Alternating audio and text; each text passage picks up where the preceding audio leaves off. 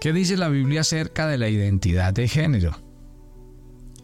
¿Qué tan influenciados están los principios bíblicos de acuerdo a las costumbres de la era moderna? ¿Cómo puede un cristiano comprender e interpretar los cambios que estamos viviendo en la vida de hoy? Buenos días, soy el pastor Carlos Ríos y este es nuestro devocional maná, una aventura diaria con Dios. Me voy a tomar una semana del devocional para hablar de un tema que eh, es muy solicitado por todos ustedes, que es el tema de la identidad de género. Sé que el tiempo va a ser muy corto. Obviamente voy a tratar de esbozar aspectos importantes, sobre todo quiero hablarle a la familia cristiana cómo manejar eh, este tema, cómo abordarlo, a qué tipo de información debemos acceder para poder alcanzar, digamos, los aspectos generales, relevantes y sobre todo que nos pongan a la altura del momento que estamos viviendo. El día de mañana, martes, estaré haciendo un programa en vivo. Creo que voy a alcanzar a hacer dos, el de mañana y la próxima semana acerca del tema, invitando a algunos expertos a que nos hablen acerca del tema y sobre todo respondiendo muchas preguntas. Vamos a empezar a definir este tema de, identidad porque sé que muchos, aunque oyen hablar, aunque ven en los noticieros, de pronto a veces no alcanzamos como a, a aterrizar un poquitico los conceptos. Vamos a hablar un poquitico de terminología. Por ejemplo, cuando se habla de orientación sexual, ¿de qué se habla?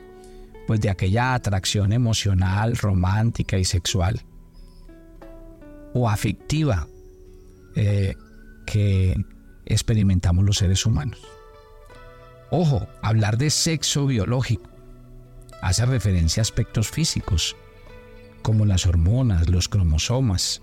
Acuérdese, el sexo biológico habla de un hombre y de una mujer. El género. El género es una construcción social y cultural comúnmente asociada al sexo biológico. Y eso es lo que la sociedad espera de un hombre o de una mujer. Pero ¿qué es la identidad de género? Es la vivencia del género tal como cada persona lo siente, por lo que se puede corresponder o no al sexo con que nació. O sea, es como la persona se sienta. La expresión de género, en cambio, se vincula a cómo mostramos nuestro género al mundo, a través de nuestro nombre, o cómo nos vestimos, o cómo nos comportamos, o cómo interactuamos. Bueno, podríamos decir que eso es en terminología general. Hoy, hoy oímos hablar mucho de las personas transgénero. Sí, que son aquellas personas que sienten que están en el cuerpo equivocado, que aunque tienen cuerpo de hombres se sienten mujeres y la mayoría de estas personas dicen que eh, nadie los indujo a esto, sino que ellos nacieron así. Yo diría que ese es el punto común donde tenemos que eh, hablar y mirar qué dice la Biblia al respecto. Quiero empezar con dos versos de la Biblia, Génesis 1.27 y Génesis 2.24. En Génesis 1.27 dice, creó Dios al hombre a su imagen, a imagen de Dios lo creó, varón y hembra los creó. Y Génesis 2.24, por tanto dejará el hombre a su padre y a su madre y se unirá a su mujer y serán una sola carne. Entonces, ¿qué dice Dios? Que Dios creó la plataforma para entender la sexualidad bíblica.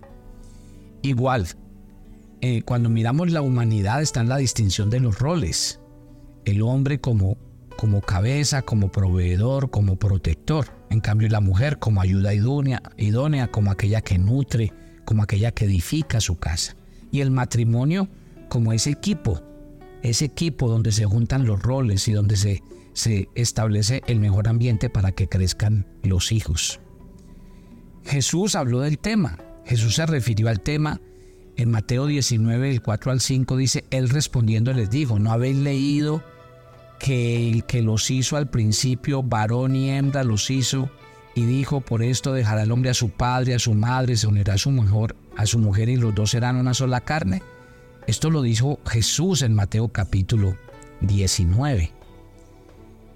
Pero cuando uno va a, digamos, a, a lo que dice la Biblia, también hay riesgos que planteó y lo planteó el apóstol Pablo a Timoteo. En segunda de Timoteo 4, del 3 al 4 dice, vendrán tiempos cuando no sufrirán la sana doctrina, sino que teniendo comezón de oír, se amontonarán maestros conforme a sus propias concupiscencias y apartarán de la verdad el oído y se volverán a las fábulas. Entonces, cuando uno mira esto, encontrará que dice la Biblia que en el fin de los tiempos van a aparecer quienes van a tratar de distorsionar todo el contenido bíblico e interpretarlo a su manera. ¿Por qué? Porque mire que hay una cultura hoy que se está levantando que es una cultura revisionista, que están poniendo en duda la palabra de Dios. Ellos dicen que las escrituras que supuestamente condenan el comportamiento homosexual han sido mal traducidas, que las escrituras que supuestamente condonan el comportamiento homosexual han sido sacadas de, contexto y que eh, no se aplican a nuestra sociedad actual. Cuando uno mira toda esta, digamos, esta tendencia, yo les he dicho a ustedes, no tenemos por qué rasgarnos las vestiduras. Nosotros estamos viviendo los últimos tiempos. Pero yo creo que sí tenemos que enterarnos de lo que está pasando a nuestro alrededor. ¿Por qué? Si uno mira la Biblia entonces, mire que cuando hablamos de matrimonio hablamos del libro de Génesis, del inicio de todas las cosas. Que cuando hablamos de familia estamos hablando del Génesis. ¿Por qué?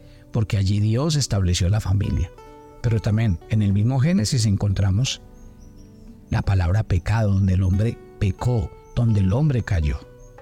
Cómo me encanta este versículo de la Biblia que dice en el Salmo 11.3, si fueren destruidos los fundamentos, ¿qué ha de hacer el justo? Cuando uno mira la Biblia, encuentra que en la Biblia está el significado de la vida, pero allí hay normas, está establecido el matrimonio, las leyes, la palabra de Dios. Pero cuando usted mira la vida del mundo moderno, encontramos palabras como aborto, pornografía, conducta sexual, no hay leyes, es lo que diga cada persona. Así se está construyendo el mundo moderno. Entonces, hablemos de, de, dónde viene la ideología de género. ¿Cuándo nace la ideología de género? Podríamos decir entonces que ideología es un conjunto de ideas, mire, es un conjunto de ideas falsas que busca interpretar la realidad a partir de ideas falsas. ¿Por qué? ¿Qué buscan estas ideologías? Manipular, buscar el dominio de, pueblos enteros, no buscar la verdad, no buscar el bien común. No, lo que hacen es el enfrentamiento, el dogmatismo. Eso es lo que están buscando. La ideología de género se niega, mire, en su teoría ellos niegan las diferencias entre los sexos. A pesar de las diferencias físicas y aún cuando no correspondan a la naturaleza del individuo, enseña que el género es una construcción cultural, social, según los roles que cada sociedad asigna a los sexos. O sea, ellos van en contra y dicen que es la sociedad la que ha impuesto que seamos hombres y mujeres y que los hombres hagan tales cosas y las mujeres otras cosas. ¿Y cómo nace esa ideología de género? Hagamos un poquitico de historia. En el siglo XVII comienzan a aparecer en, en Europa los primeros movimientos igualitarios. En el siglo XVIII, con la Revolución Francesa, las mujeres tomaron un rol protagónico y surgió el feminismo militante. Y es en ese momento histórico cuando las mujeres reclaman derechos e igualdad ante la ley.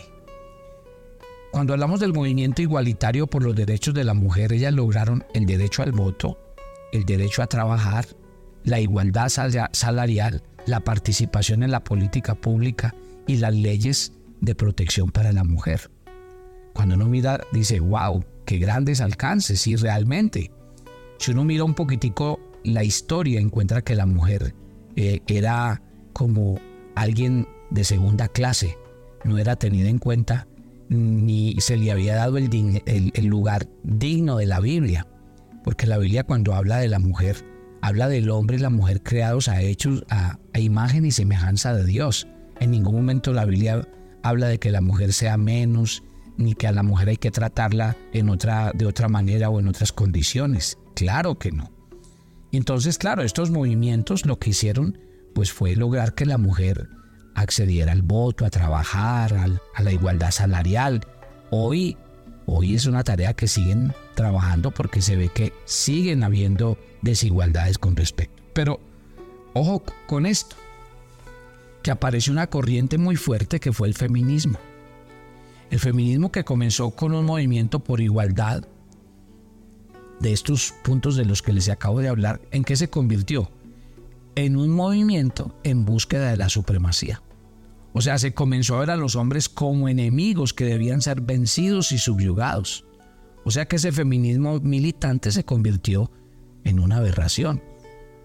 Como por ejemplo que para ser feminista tenía que comportarse como un hombre. Y esto tuvo implicaciones más tarde. Ahora sigamos avanzando en esa historia. En 1995, las Naciones Unidas organizaron cuatro conferencias mundiales sobre la mujer que se celebraron en 1975 en México, en 1980 en Copenhague, en 1985 en Nairobi y en 1900 en Beijing. En esta conferencia fue cuando se insertó la idea de que además de la igualdad en los ámbitos político, laboral y social, había que tener otra igualdad, y ahí se empezó a hablar de igualdad de género. Y ese concepto fue introducido por las delegadas allí presentes y fue objeto de intensos debates, pues la idea implicaba que a pesar de tener anatomías, fisionomías y cerebros distintos, no existían diferencias entre hombres y mujeres. Allí empezó algo, y fue la redefinición entre género y sexo.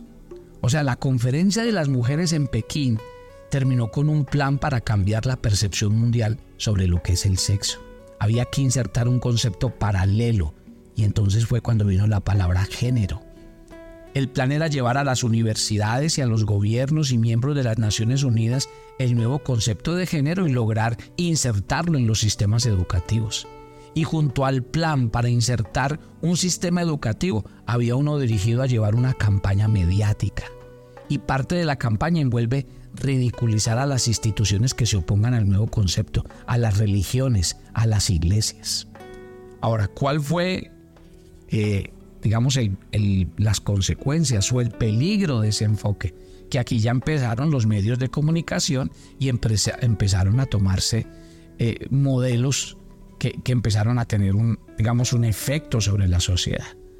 Por allá la, revista National Geographic eh, sacó en uno de sus, de sus, eh, de sus portadas aquello a lo que llamó la revolución del género. Allí muestran a la primer transgénero en salir de una portada en la revista de, National Geographic. Desde que tenía seis años, esta niña le explicó a sus padres que se sentía como una niña a pesar de haber nacido con genitales masculinos. Él dijo, la, mejor cosa de ser una chica es que ahora no tengo que pretender ser un niño. Así salió en la revista. Luego una pareja de madres lesbianas decidieron que su hijo adoptivo, Tomás, comenzara su transición de identidad sexual a una temprana edad para evitarle, según ellas, la confusión de identidad. Cuando sea adulto, no va a tener esos problemas. Entonces estas madres decidieron inyectarle bloqueadores de hormonas para prevenir el desarrollo de su pubertad, de sus hombros, el crecimiento de su vello facial, para que su voz no cambiara. Y hoy encontramos que ese niño, Thomas, ahora tiene 14 años, pero ya no se llama Thomas, se llama Tammy. Sí. Entonces, ¿qué tenemos que hablar del tema de identidad de género, mi querida familia? Porque eso nos va a tocar eh, conversar toda esta semana y sobre todo me voy a enfocar. Yo tengo que hacer este primer programa así, porque hay mucha gente que de pronto no entiende la terminología. Pero mañana sí voy a entrar ya en materia, hablarles a ustedes como padres y cómo abordamos. Pero hay algo que, no quiero dejar pasar este primer día. Y es eh, algunos documentos que yo me encuentro. Por ejemplo, ¿sabe qué me encontré? Que la Agenda 2030 de eh, instituciones como la ONU, o sea, la Organización de las Naciones Unidas, la OMS, que es la Organización Mundial de la Salud, eh, el FMI, que es el Fondo Monetario Internacional. Ellos hablan de una agenda globalista. Y mire, cuando ellos hablan de la agenda globalista 2030, cuando uno mira ese documento, dice objetivos específicos para alcanzar un desarrollo sostenible. Y ellos hablan de 17 puntos. Yo no les voy a tocar los 17 puntos, pero sí quiero mostrarles los puntos 4 y 5. Punto número 4. Una educación de calidad, con estudios de género, de inclusión y de ecumenismo. ¿Sí? Punto número 5. Igualdad de género, promover la ideología de género. Por consiguiente, el aborto, la disolución de las familias tradicionales y la unión de las uniones homosexuales. O sea que los grandes organismos de carácter económico, social y político son los que adelantan la agenda. Y yo le voy a mostrar un caso para que usted vea cómo funciona el tema. Porque uno podría decir, bueno, pero es que esas son entidades eh, que, que gobiernan el mundo en esas áreas, pero eso qué tiene que ver con nosotros. Pues déjeme decirle que tiene absolutamente todo que ver. Hablemos, por ejemplo, de el Fondo Monetario Internacional. Ellos tienen mucho, pero mucho dinero. Y ellos saben quién le prestan a los países, que sobre todo a los países emergentes, a los países pobres. Ellos tienen cómo prestarle para desarrollar proyectos sociales, económicos, de infraestructura, o sea, lo que usted quiera. ¿Qué dinero necesita? Nosotros, el Fondo Monetario Internacional, tenemos el dinero para prestarle lo que usted necesita. Solo que si les prestamos el dinerito, pues les vamos a poner unas pequeñas condiciones. Quiero decirle, en primer lugar, esos fondos que dan estos organismos internacionales son impagables. Normalmente los queda viendo un país toda una vida. Son fondos para rescatar y restaurar la economía de los países pobres o los países emergentes. Pero ¿qué exigen? Mire lo que ellos exigen para dar un crédito. Primero, ellos dicen, déjenos ver sus políticas de bienestar social, porque nosotros queremos ponerle una condición, y es que las políticas de su país, de acuerdo a lo que nosotros les prestemos, ustedes tienen que colocar unas normas que son obligatorias y legales, las debe cumplir. Y le dicen, por ejemplo, usted como país, yo veo que usted tiene que mejorar el tema de derechos humanos. O sea, me hace el favor y usted implementa en su país el matrimonio igualitario para hombres, eh, matrimonio heterosexual y matrimonio homosexual.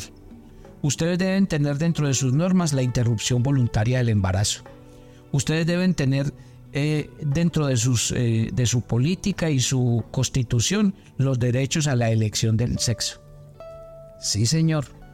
Quiere decir que la agenda está siendo impuesta a tal punto que mire, Vaya y mire dónde hoy se está promulgando el tema de la identidad de género, desde las instituciones educativas. Es desde el Ministerio de Educación y las Secretarías de Educación municipales donde salen todas las cartillas y donde se enseña a los niños este tema de identidad de género sin ningún tipo de filtros. Y sobre todo a una edad donde ni siquiera los niños todavía entienden lo que les están hablando. ¿Cómo termino mi devocional de hoy? Y me van a perdonar esta semana, pero van a tener que ser devocionales un poco más largos para que me puedan entender lo que les voy a enseñar. Yo quiero decirles, mire, ha llegado algo que se llama la ideología o la identidad de género. Y vino para quedarse y vino para cambiar las vidas de todos. Es una ideología impuesta. Es una ideología que, como les voy a enseñar esta semana, no tiene fundamentos científicos. Pero para mí ese no es el problema. Yo veo hoy a los predicadores y a la gente atacando a los movimientos de la ideología de género. Les quiero decir una cosa, mi querida familia, esto no se trata de atacar a nadie y venir a decir por qué están enseñando eso en las escuelas y en los colegios. El problema no es lo que se está enseñando en las escuelas y colegios hoy. El problema es el caldo de cultivo que encontró. Padres ausentes, padres que poco acompañan la crianza y la formación de sus hijos. ¿Por qué lo llamo caldo de cultivo? Porque llegó la identidad de género y encontró una sociedad con altas tasas de divorcio. llegó la identidad o la ideología de género y encontró hijos criados por uno de los padres, no más. Encontró un caldo de cultivo donde hoy los niños y los adolescentes carecen de una educación de límites y disciplinas. Llegó la ideología de género y a quién está atacando aquellos hijos que se están criando solos. Los hijos de hoy, estos hijos que llegan a la casa y no hay nadie, aquellos hijos que crecen y sus padres están demasiado ocupados y los entretienen viendo televisión o con la tablet o en redes sociales, son hijos solos y expuestos. ¿Por qué? Porque cuando mis hijos están solos y expuestos, están expuestos al exceso de información que hay en redes sociales y ellos no tienen los filtros para determinar qué es bueno y qué es malo. Mucha información. Esos hijos solos están expuestos a amigos y a malas influencias, donde como el papá no está para corregir y llamar la atención o para hacer las preguntas correctas, terminan preguntándole a quien no es. La, la ideología de género llegó en la era de los padres ocupados, donde no hay educación, donde no hay acompañamiento en el crecimiento y donde no hay un buen modelo de pareja y de matrimonios sólidos. O sea que no nos rasguemos las vestiduras. El enemigo no es aquello que ha llegado a atacarnos, sino a que nosotros lastimosamente no hemos construido un hogar y unos hijos con la suficiente educación, principios y formación en la que puedan tener el argumento y el sustento para defenderse frente a las nuevas ideologías, nuevas filosofías y nuevos pensamientos que están invadiendo al mundo y que están agendados dentro de los organismos internacionales, los países, eh, los gobiernos. Si usted mira hoy, todas las casas presidenciales y gubernamentales están llenas de símbolos de inclusión. Hasta allá estamos llegando, mi querida familia. Muy atentos. El devocional de esta semana yo creo que nos va a poner un poco a pensar y a decir qué estamos haciendo como padres. ¿Estamos lo suficientemente instruidos para educar y enseñar? ¿El enemigo es el que viene o el enemigo es el que ya está dentro de nuestra casa? Padre, gracias por esta mañana, por el comenzar de este nuevo día, por tu presencia con nosotros. Gracias por tu palabra en medio de nuestras vidas. Yo te quiero pedir en el nombre de Jesús que nos hables, que nos ministres, que nos enseñes, que nos guíes. Padre, yo quiero que los papás y las mamás el día de hoy y a lo largo de esta semana se sienten realmente a analizar qué están haciendo y cuál es su papel y su tarea frente a las cosas que estamos viviendo en nuestro tiempo. Gracias por la familia que escucha este devocional hoy y por lo que va a impactar a cientos y miles de corazones alrededor del mundo. Nos encomendamos a ti y pedimos tu bendición en Cristo Jesús. Amén y amén y yo los espero mañana. Bendiciones para todos.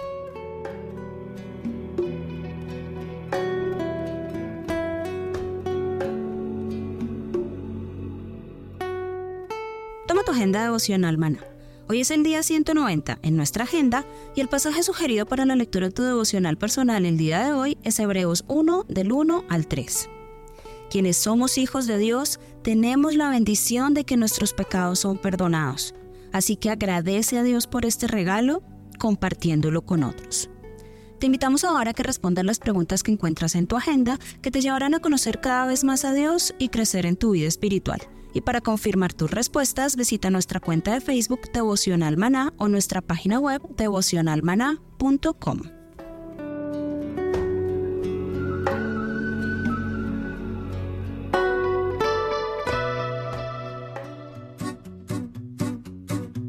Los llevaremos en una travesía de 15 días por los países de Turquía e Israel. Visitaremos Estambul, Capadocia y nuestra amada Jerusalén. Estaremos en las regiones de la Galilea, el Mar Muerto y Jericó. Nuestros servicios, todo incluido, los mejores hoteles, las comidas servidas en abundantes buffets, entradas a todos los lugares descritos en el programa, todos los impuestos y propinas. Pero por sobre todo, un grupo de peregrinos donde usted nunca se sentirá solo. Siempre contará con un equipo de personas para atenderle. ¿Qué espera? Únase a nuestro grupo y conviértase en un peregrino a la Tierra Santa. Te invitamos.